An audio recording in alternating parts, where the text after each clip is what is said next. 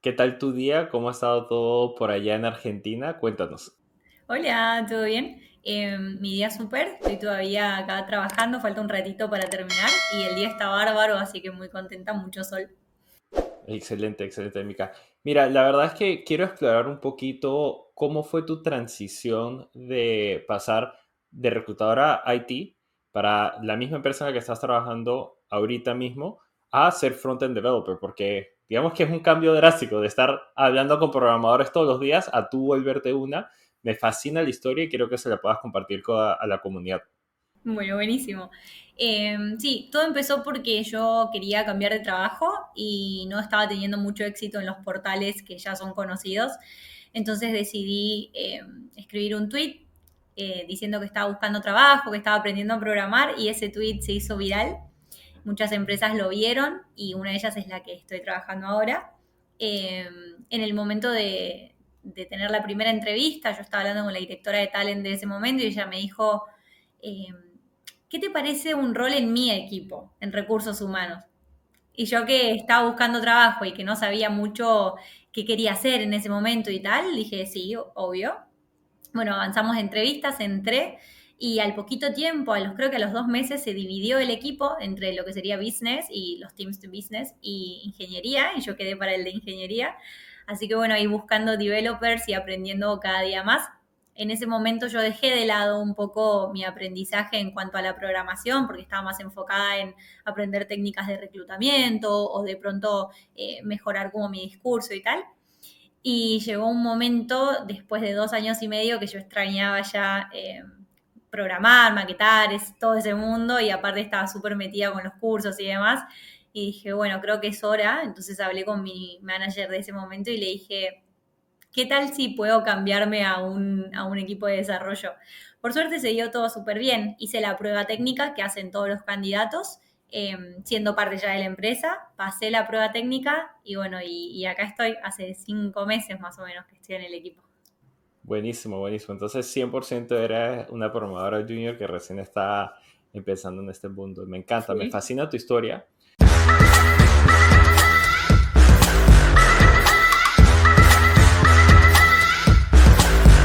Quiero saber un poquito, cuando tú empezaste a meterte y explorar el mundo de la programación, ¿estabas a través de algún curso en particular, un bootcamp o todo medio autodidacta, medio explorando las cosas en internet con cosas gratuitas? Claro, eh, sí, en realidad yo empecé eh, todo más autodidacta, fue porque un amigo estaba codeando, a mí me llamó la atención la consola, le dije, ¿qué haces? Eh, enseñame y me enseñó. Después sí fui a un curso en una escuela más como propiamente de, de, programación, que te daba la oportunidad de recursarlo, ¿no? Si vos no entendías. Okay. Tres veces lo recursé ese curso. Tres veces en un montón de tiempo. Ocurre, ocurre. Eh, porque no me animaba a hacer las preguntas correspondientes, me daba vergüenza, porque todos ya sabían y yo no, entonces prefería quedarme callada, pero a fin de cuentas no estaba bueno porque no aprendía. Eh, después seguí de manera autodidacta, después entré a otra academia muy conocida de acá Argentina, que ahí sí pude quizás eh, enfocarme más en lo que tenía ganas de hacer y, y en el aprendizaje. Eh, y esa fue como la mejor experiencia, diría, la última que tuve. Pero en general, sí, autodidacta. Lo que pasa es que no es muy fácil, ¿no? Eh, es como que, por ejemplo, en mi caso yo necesito mucho guía, por eso también que te sigo y veo tus posteos y veo las cosas que, que vos escribís y están buenas porque sos realmente un guía que de pronto uno piensa como autodidacta voy a poder hacer todo solo y a veces sí, y a veces no. Sí, yo creo que lo más importante en ese momento cuando empezamos en el mundo de ser autodidacta, porque yo también lo fui cuando yo empecé a programar a los 15 años. O sea, yo aprendí a programar autodidacta, si era un bebé, no tenía barba. Ojo, claro. O sea, no, tocas totalmente diferentes, no tenía barba. Y bueno, en ese momento, que es el 2008, 2009, no había YouTube, no había Udemy, no había Platzi. O sea, no era que yo podía meterme y medio guiarme y ver videos uno seguido de otro, sino que yo tenía libros y era como que, ah, bueno, necesito aprender lo básico. Entonces buscaba un libro que literalmente te decía básico de programación y lo aprendía.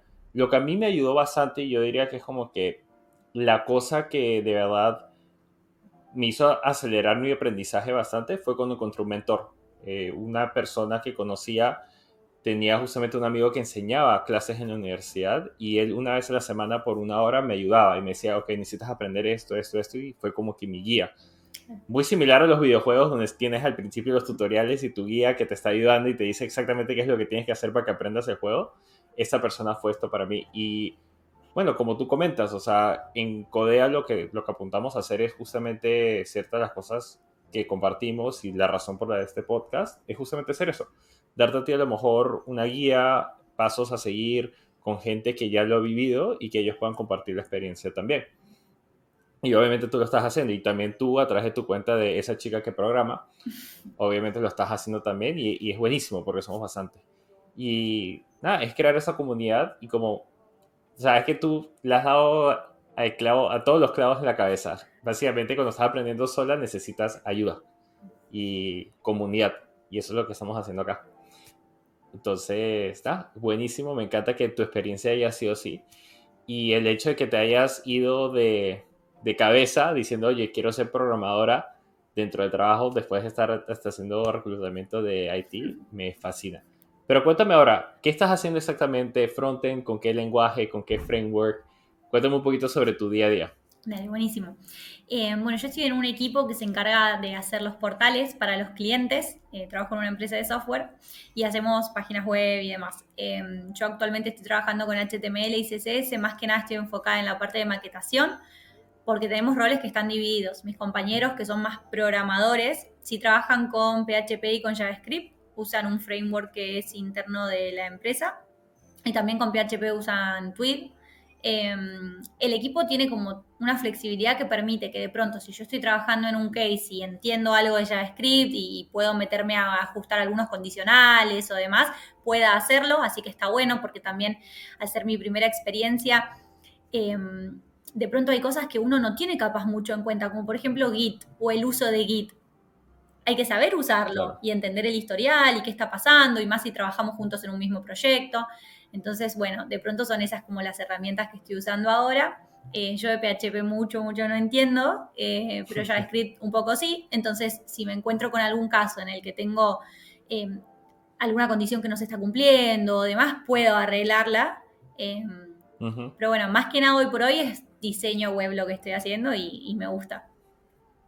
No, qué bueno. Y esos son los primeros pasos. O sea, me encanta el hecho de que tu compañía te está dando y te abre las puertas a todo este mundo y que te permite poco a poco ir metiéndote más a lo que es el lado de la programación.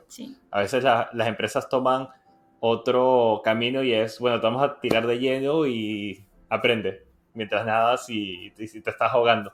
Entonces yo creo que un balance, yo soy más de la escuela de un balance, sí me gusta a veces tirar a las personas al fondo de la piscina a ver cómo se desenvuelve, pero al mismo tiempo sé que hay algunas personas que le gusta ir pasito a pasito este, cuando están metiéndose al agua. No, pero excelente, excelente. Y se nota bastante la forma que dices y hablas sobre tu trabajo que te encanta lo que estás haciendo. Sí, me gusta.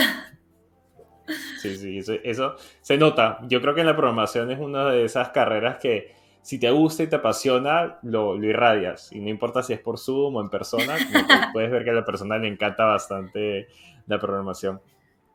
Porque bueno, este, Mika, me encanta, como te digo, a la comunidad que está escuchando y nos está viendo. Eh, Mika y yo creo que vamos un año o ocho meses que llevamos conversando, hemos hecho otros lives a través de Instagram cuando era reclutadora de IT. Entonces llevamos bastante contacto y cuando me dijo que ya estaba empezando a trabajar como developer, dije, ah, excelente, ya te uniste al lado oscuro de, del mundo de la tecnología. Que a mí siempre me encanta cuando las personas me dicen que han empezado a programar y que les gusta porque nada, yo siempre digo que la programación es las mejores cosas, es la mejor cosa que me ha pasado en la vida hasta ahora, hasta este momento. Pero Mika, a ver, tú sabes cuál es el nombre de este podcast slash serie en YouTube, que es Confesiones de un Junior Dev.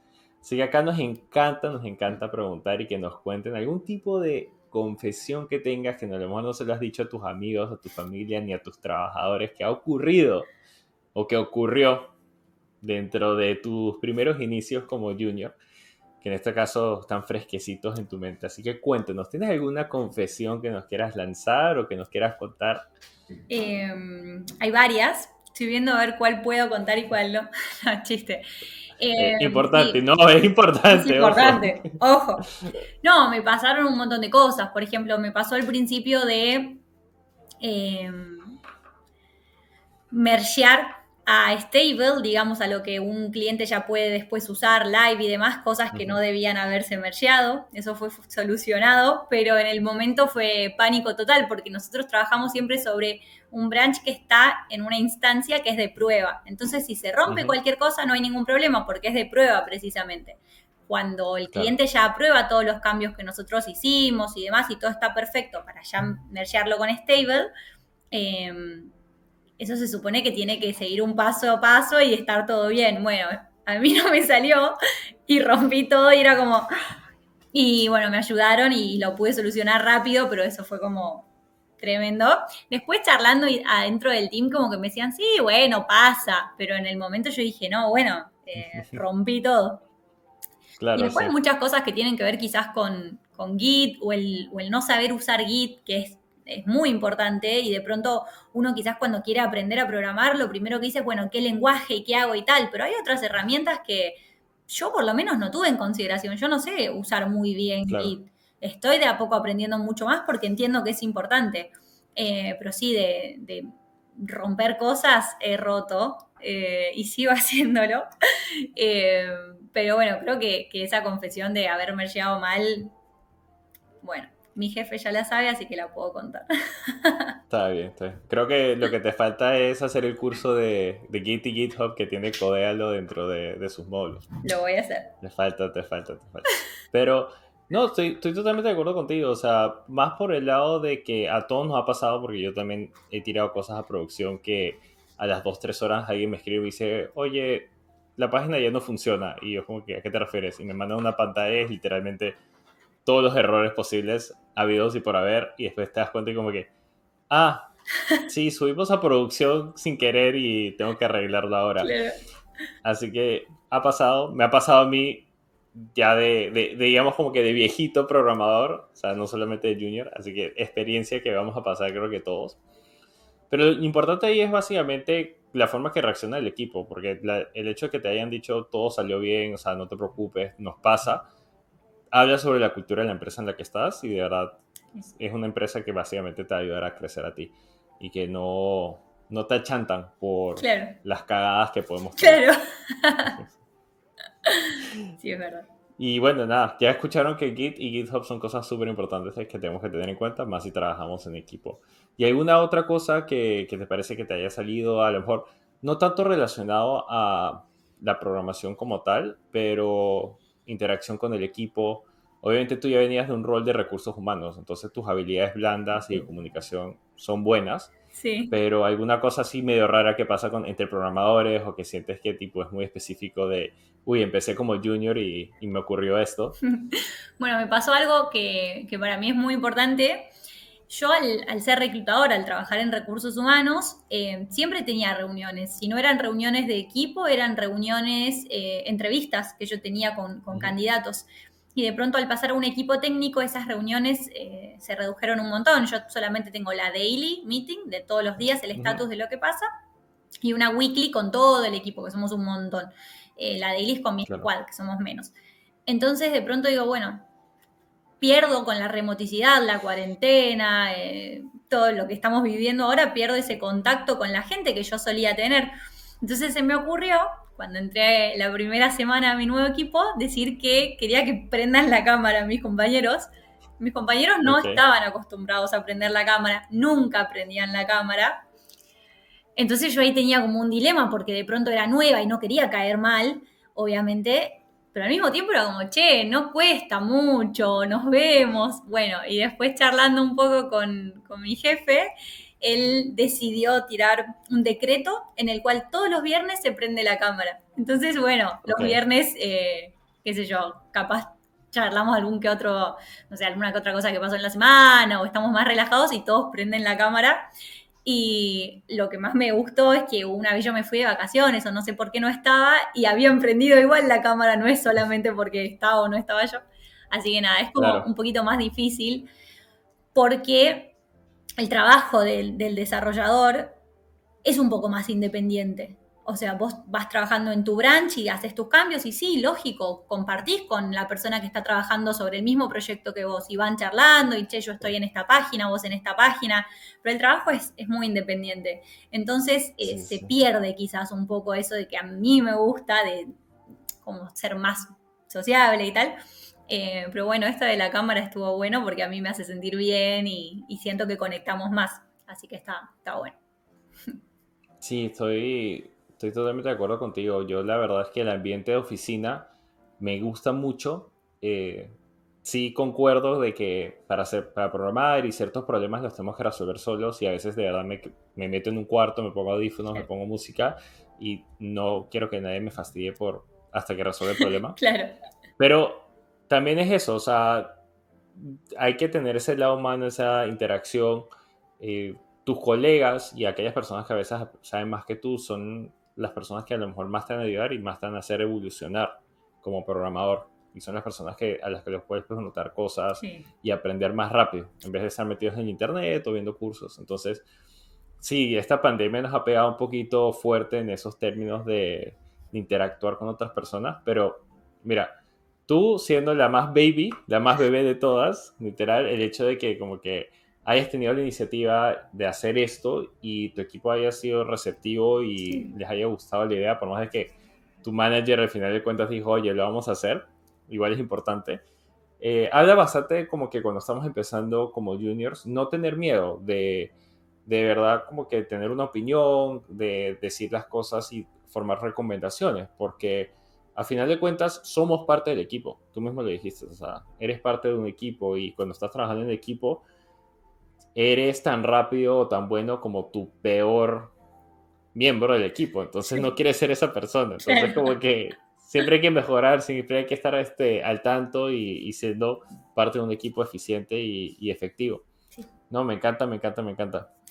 Eh, y nada, obviamente como te digo, tu experiencia por el lado de, recursos humanos que me cuentas, que tenías entrevistas y contacto humano, bueno, contacto humano Virtual humano. todos los días, sí, virtual humano. Eh, nada, que el hecho de que lo pudiste haber traído al mundo de las mazmorras, que a veces es la programación, me encanta, me encanta, me encanta, me encanta, me encanta. Este, y es muy, muy bueno y, y qué bueno que lo hayan aceptado en tu, en tu equipo.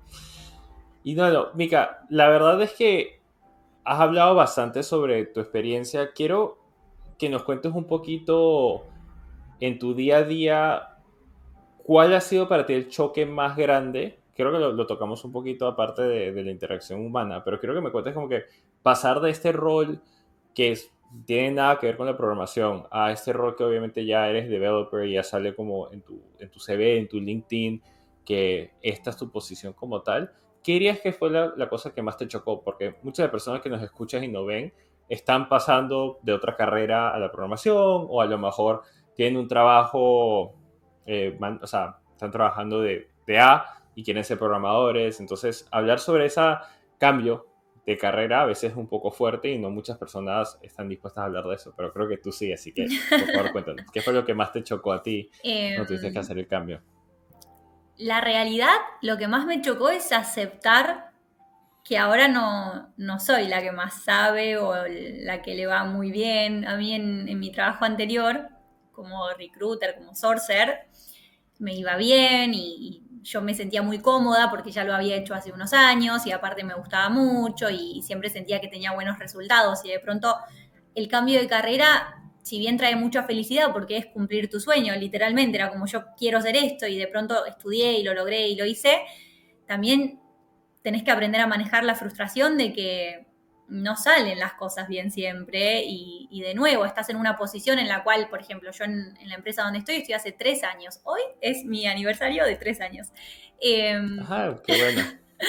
y, de pronto yo decía como, bueno, en el otro equipo a mí me preguntaban cosas y era como, Miku, ¿y, cómo hago esto? De pronto si me enseñás a hacer esto y ahora yo no, no tengo mucho para enseñar en cuanto a lo técnico. Sí, quizás si charlamos y de todo va a estar bueno, pero estás en una posición completamente distinta y es normal. Es como aceptar que es normal no saber y, estar aprendiendo y preguntar y demás es lo que más me costó, pero no porque yo no tenga buena voluntad de decir, che, no sé, ni, nada, sino porque es difícil reconocer quizás que hay mucho por aprender y, eh, y las preguntas que vos haces no molestan a nadie. A mí me da mucha vergüenza al principio realmente preguntarle a mis compañeros, sentía que les estaba robando tiempo, tiempo importante de ellos. Y después si entendés es como no, no les molesta. Y incluso me decían como, pero cualquier cosa preguntar. Y yo era como, no sé si ya te pregunté ayer y hoy no, no da, eh, pero bueno, una vez que, superé o que igual estoy transitando eso de poder superar ese miedo que es más propio, eh, creo que, todo al final del día es, bueno y es positivo, el balance es positivo, pero al principio sí me costó mucho más. sí, es, es bien interesante lo que dices sobre antes eras a la que le venían con preguntas y ahora eres tú la que hace las preguntas. Eh, yo personalmente nunca he cambiado de, carrera como tal, o sea, siempre he estado, sido programador, obviamente he estado con diferentes niveles. Y nunca, nunca había parado a pensar eso. O sea, la verdad, aquellas personas que a lo mejor han tenido toda una carrera en economía o algo así y ahora quieren pasar a tecnología, como que sí, pasas de ser un experto en un área y ahora eres un novato en otra. Y nunca lo había pensado y me, y me parece súper interesante que lo, haya, que lo estemos conversando, porque sí es un tema que creo que muchas de las personas que están escuchando y viendo se van a sentir identificados de que, ah, sí, lo, lo siento de esa manera, igual es excelente. Pero también tocas en otra cosa muy importante. Eh, y yo como senior developer o tech lead o lo que tú quieras, también les digo, pregúnteme, pregúnteme. Y no lo hago por, ay, buena gente y todo esto. El lado más, digamos, este, eh, ¿cómo se dice esto? Ay, eh, egoísta de mi parte de poder de, decirte que me preguntes es que si yo te puedo enseñar a ti, me vas a dejar de hacer preguntas a mí, tu código va a ser mejor, pierdo menos tiempo haciendo code review y al final de cuentas yo puedo enfocarme más en mis cosas porque tú ya estás encaminada haciendo tus cosas individualmente sin tener que preguntarme en mi específico. Ganamos todos. exacto. Entonces las personas que están empezando, pregunten, pregunten, pregunten hasta que les quede claro y no se preocupen si nos fastidian a nosotros. Porque si es un momento en donde no podemos, se vamos a decir. Y después agendamos otro momento. Así que estén claro. Y ustedes también, o sea, las personas que empiezan como junior, es importante que se pongan el día y entiendan las cosas y los procesos que hay dentro de la empresa misma para que no haya pérdida o errores más adelante que pueden perjudicar y, o sea, y causar más problemas como tal. Así que eso es un, tip y una recomendación ahí gratis de, de, Mika para ustedes. Es muy bueno. Vos sabés que mi manager y los tech leads de mi team siempre me dijeron desde el primer momento, pregunta, pregunta, así como vos.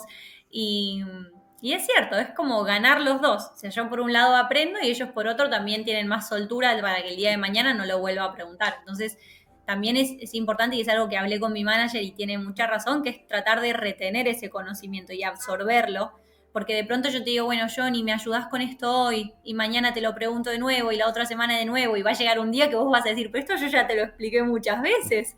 Eh, entonces, como absorber ese conocimiento también es, es, un buen ejercicio. Sí, y también, este, a lo mejor ni siquiera al comienzo, pero después de seis, ocho meses, si una otra persona de tu equipo que es más novato que tú, ahora las preguntas van a caer sobre ti, porque tú hiciste las preguntas antes tú vas a poder ayudar al, a la persona que está con la novatada o haciendo preguntas que dice, ah, yo también hice esa pregunta y ya sé cómo solucionarlo, yo te puedo ayudar. Entonces ahí vas poco a poco como que ayudando y aportando al equipo aún más. Pero perfecto, perfecto, Mika. Me encantan todos los temas que estamos tocando.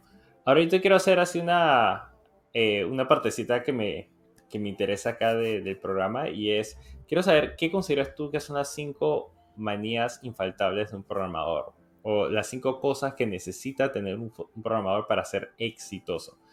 Y contigo me parece súper importante tocar estos temas y podemos ir un poquito a profundidad en cada uno, porque obviamente vienes por el lado de reclutamiento IT y has visto una cantidad extremadamente grande de candidatos. Y tú eres el primer filtro, técnicamente, para si una persona entra o no entra a una, una, compañía. Así que cuéntame, ¿qué consideras tú que son las cinco cosas que debería tener un programador? Y podemos ir. La número uno, vamos con la número uno primero. Mm, la número uno para mí es la curiosidad. Un programador tiene que ser curioso y tiene que querer actualizarse. Las tecnologías cambian todo el tiempo y, está bueno como que sea bien curioso y, por sus propios medios, incluso con, cursos, con comunidades como Codealo, donde la persona quiera, pueda como seguir actualizándose. Em, después, por otro lado, yo creo que tiene que tener como una buena atención al detalle, ser muy detallista. No es algo que solamente, por ejemplo, por decirlo, de, las personas que son QAs o testers. Eh, un programador tiene que ser detallista para que su código sea legible, para que esté bien indentado, para que esté bien escrito y que la persona que venga después que, el programador pueda entenderlo. Em, tocando esos dos puntos antes que pasemos al tercero, ¿cómo haría yo para demostrarte eso? O sea, eh, ¿qué necesito tener yo para que cuando yo te mande mi información o, qué te necesito demostrarte a ti o tú estás viendo mi perfil, que te vaya a decir a ti, ah, esta persona claramente es detallista, es curioso, le gusta la programación, ¿qué necesito yo para poder demostrarte eso? Bueno, siempre, como bien dijiste antes, como un, gran filtro que yo tenía o una forma de darme cuenta que hay muchos factores, no es solamente por esto que uno decide no avanzar con un currículum, pero un factor muy importante para mí era el tema de cómo te estás presentando. No solamente el contenido, sino de qué forma. Estás con un formato que es consistente, tenés comas donde deben estar, las mayúsculas están bien aplicadas, no tenés errores de ortografía. Es muy importante para mí que vos te estás presentando y es como, hola, quiero tener este trabajo, o, en tu LinkedIn, hola, este es mi perfil profesional, y que demuestre realmente profesionalismo y que uno pueda tener como eh, consistencia en lo que está escribiendo y lo que está mostrando al mundo. Más incluso si te estás postulando a una empresa. Eh, es como de la forma que vos podrías demostrarme, no sé, curiosidades, si yo veo que vos estás súper actualizado, de pronto, bueno, Johnny, tú se ve, yo ya lo vi, ya me gusta, eh, pero de pronto, no sé, veo que, tenés esta comunidad Codéalo, entonces digo, estás súper metido en programación, o es miembro activo de alguna comunidad, o asiste a meetups y lo comparte. Em, o tiene su GitHub, eh, no sé, no, tiene experiencia en ninguna empresa, pero tiene, lo tiene repleto de proyectos propios y dice, bueno, de acá lo saqué y de esto hice. Eh, eso es como para mí la curiosidad está completa por ese lado. Y el de, la atención al detalle es definitivamente si uno presenta su, currículum o su LinkedIn y que esté bien escrito y que no tenga errores de ortografía. Siempre es muy importante cuando terminas tu currículum. Hay cosas que a veces el ojo está muy cansado porque estás como 3, 4 horas preparándolo, tipeando y, ya hay cosas que se te pasan, puede pasar. Entonces es importante o desenfocarse un poco, hacer otra cosa y volver a mirarlo, pero también compartirlo con tu familia o con amigos o con quien creas pertinente y decir, che, ¿podés mirarlo a ver qué te parece? ¿Cambiarías algo? Y capaz tu amigo te dice, che, pero esta palabra está mal escrita o no sé, el link que pusiste no funciona, cosas así que están buenas. Sí, sí, no, buenísimo. Y yo creo que todo lo que acabas de decir es cosas que puedes hacer hoy si es que te estás escuchando y no lo tienes listo o quieres mejorar las cosas, son cosas accionables que puedes hacer hoy día para si por alguna razón Mika ve tu, tu, tu CV o ve tu LinkedIn y quiera pasárselo al área de IT de la empresa, ya sabes que, cuáles son los requisitos que tiene ella. Pero pasemos al punto número 3, ¿ok? Ya hablamos sobre esta atención al detalle, la curiosidad, ¿ok? ¿Cuál sería el punto número 3 que tú crees que es infaltable para un programador? Para mí es ser parte de algún tipo de comunidad. Eh, es infaltable porque vas a estar siendo parte de alguien que de, una comunidad que está en la misma que vos, que te puede acompañar, que puede tener las mismas dudas, los mismos intereses. Eh, y es importante, o, por lo menos para mí, que soy muy nueva, remarcar que el camino del programador no es un camino que se haga solo. no es un camino que se haga solo, porque todo lo que ya existe o lo que estamos trabajando lo creó alguien antes. Eh, respecto a lenguajes de programación o formas de hacer las cosas, pero siempre van saliendo cosas nuevas e incluso vos podés ser la persona que ahora crea algo nuevo y de pronto todos van a seguirte a vos. Entonces es importante que seas parte de algo que vaya para el mismo lado y, de que puedas aportar tu valor, pero también absorber el valor que te dan otras personas. Excelente. ¿Y, alguna comunidad que recomiendes por ahí? Yo creo que Codéalo, no sé si vos la conocés. es muy buena, es muy bueno porque aparte es, eh, es, multinacional, o sea, tenés público de todos lados y eso siempre es súper rico. Eh, más allá de, la forma en la que programamos o de las cosas que hacemos, tener como esa riqueza cultural eh, es súper positivo e importante. Exacto, exacto, exacto. Bueno, perfecto. me encantó la número 3, ya saben, comunidad es muy importante. Y la número 4, ¿qué dirías tú? Bueno, ya hablamos de que alguien tiene que ser muy atento al detalle, que de pronto tiene que ser curioso, ser parte de una comunidad. Y a mí me parece que la número cuatro podría ser en mi experiencia, yo sé que quizás hay como un, un estereotipo de que el programador no habla o está todo el día encerrado en su cueva escribiendo código y la típica figura del hacker con la capucha puesta y tal, pero yo creo que no basta simplemente con ser parte de una comunidad, que es buenísimo y es mi pilar número tres, sino también ser proactivo, que ese vendría a ser mi pilar número cuatro.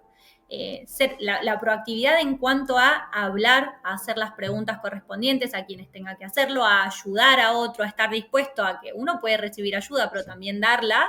Eh, creo que sí, que, proactividad en cuanto a la comunicación sería mi, mi manía número cuatro. Voy a tener que estar totalmente de acuerdo contigo, porque la programación, por más de que ciertas cosas las haces solo o sola, es importante considerar que siempre vas a estar trabajando en equipo. O sea, todas las empresas grandes de tecnología no fueron construidas por solamente una persona. Muchos de los productos que utilizamos hoy en día no fueron construidos por solamente una persona, sino que siempre ha sido trabajo en equipo. Y la comunicación, como tú dices, es clave, clave, clave, clave para eso. Entonces me encanta, me encanta. Y tu quinto pilar, o la quinta manía que necesitamos tener los programadores para ser así ultra top, hiper, mega. Yo creo que esto tiene que ver un poco más con un tema que se estuvo hablando mucho en los últimos años eh, por la pandemia y demás, que tiene que ver con salud mental. Y creo que la quinta manía tiene que ser poder tener como la, capacidad de desconectarse. Es raro porque uno es programador y quiere estar todo el día conectado y programando y demás, pero tener la habilidad de decir, basta por hoy o esto ya es suficiente y tengo que descansar un ratito, es súper importante, o por lo menos es algo con lo que yo todos los días em, trato de, aplicar en mi vida, ¿no? Como saber cuándo hay que desconectarse, saber cuándo, bueno, hasta hoy mi querida computadora, que la quiero mucho y, y tan feliz me hace, pero también hay que salir un poco, mirar para otro lado, salir al balcón, tomar aire fresco y después sí volvés y volvés con más ánimos, pero aprender cuándo eh, en comillas, apagar la computadora, eh, para mí es muy, muy importante. Sí, me parece, me parece muy interesante que tome, toques ese tema porque no es algo que es muy común en este ámbito de la programación. Y bueno, como tú has dicho, ahorita en la pandemia se ha sacado más a la luz todo lo que es la salud mental, eh, la depresión y bastantes problemas que vinieron con el hecho de que estuvimos en cuarentena por tanto tiempo. Pero algo que yo siempre he dicho cuando doy talleres de, de CVs o hablando de portafolios, es que siempre incluye una parte de tus hobbies, o sea, ¿qué te hace a ti tú? Y no es programación, porque si estás compitiendo con millones de otros programadores, como que nadie pone algo único de ellos, nos veríamos igual todos en papel. Sea React, o sea Angular, o sea HTML, CPHP, o sea, nos veríamos todos igual. Pero esa parte del hobby, de lo que te hace a ti único, lo que haces con tu tiempo libre, es sumamente importante. Y, y eso vuelve a tocar con literalmente los, los otros cuatro pilares que tienes. O sea, tu curiosidad, tu atención al detalle, si eres parte de una comunidad no solamente de programación, ¿entiendes? Todo eso es sumamente importante y más por el lado de los hobbies. Este, así que me encantan los cinco pilares que me has comentado, Mika. Creo que son los, no, que no pensamos usualmente los programadores, porque siempre pensamos en nuestros hard skills o nuestras habilidades como, como programadores y de solucionar problemas. Y estos soft skills son, yo diría, tan importantes como los otros. Porque es así, o sea, es la realidad. Somos humanos a final de cuentas. Y estamos acá para solucionar problemas, pero no quita, no quita lo otro. Y bueno, Mika, yo quiero literalmente darte a ti el escenario, en este caso, si quieres decir unas últimas palabras a la comunidad, a las personas que nos están escuchando, algún este, recomendación que tengas, tip, obviamente podríamos estar acá hablando por horas, horas y horas y va a salir más contenido de nosotros dos eh, en simultáneo porque creo que hay bastante sinergia que podemos hacer nosotros. Pero sí me gustaría abrirte el piso a todas las personas que nos escuchan y nos están viendo para que tú les digas recomendaciones o palabras de, de aliento. Así que te lo dejo. Buenísimo.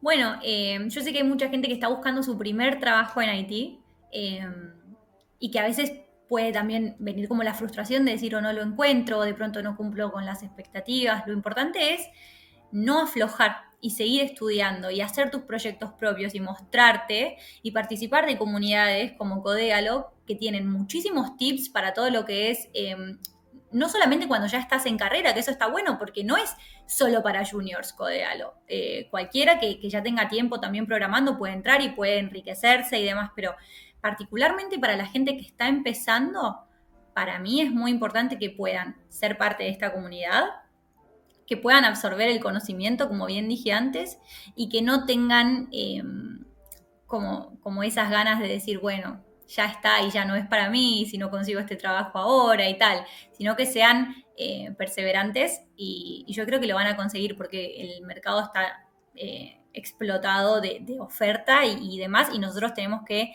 intentar ser los mejores programadores posibles para que podamos eh, ser contratados.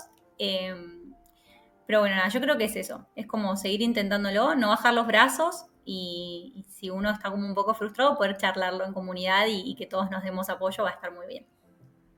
Me encanta, me encanta. Y Mika, la comunidad de Codealo, ¿dónde te puede encontrar?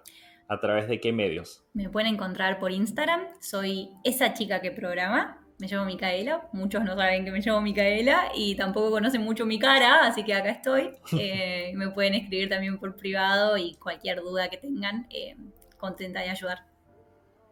Excelente, excelente. Eso lo vamos a dejar de abajo en la descripción del video de YouTube y también en la descripción del episodio del podcast para que puedan conectarse con, con Mika. Mika, quiero agradecerte demasiado por tu tiempo. Como siempre es un placer hablar contigo. Siempre creo que cada vez que tenemos algún tipo de dinámica sale algo nuevo. El, estamos hablando sobre diversos temas, no solamente sobre específicamente de programación, sino por el área de reclutamiento, salud mental ha salido hoy bastante y lo que nos hace a nosotros humanos. Y es una de las cosas que me encanta de hablar contigo, es simplemente el hecho de que no es solamente programar, sino que hay todo este ser atrás de lo que es ser programador y son temas que tocamos y que me encantan, me encanta. Así que 100% estamos a tener otro episodio, bien sea atrás de acá, un IG Live o a lo mejor algo, eh, un YouTube Live, quién sabe, quién sabe, pero 100% vamos a seguir este, estando en contacto. Y otra vez, muchísimas gracias por tu tiempo y nada, hasta acá vamos a llegar el episodio. Espero que todos hayan disfrutado de él. Si quieren dejar algún comentario a Micaela, lo pueden hacer justamente abajo en los comentarios del video de YouTube o a través del podcast también pueden mandar sus preguntas. Y obviamente en Instagram siempre estamos activos. Recuerden, esa chica que programa y pueden conectarse con ella a través de Instagram. Mica, ¿te quieres despedir? Bueno, muchísimas gracias y nos vemos la próxima. Chao, chao. Chao, chao. No se olviden de suscribirte al canal de YouTube y si estás escuchando este podcast en Apple, darle seguir y si estás escuchando en un dispositivo Android como Spotify, dale follow a este contenido espectacular. Hasta la próxima.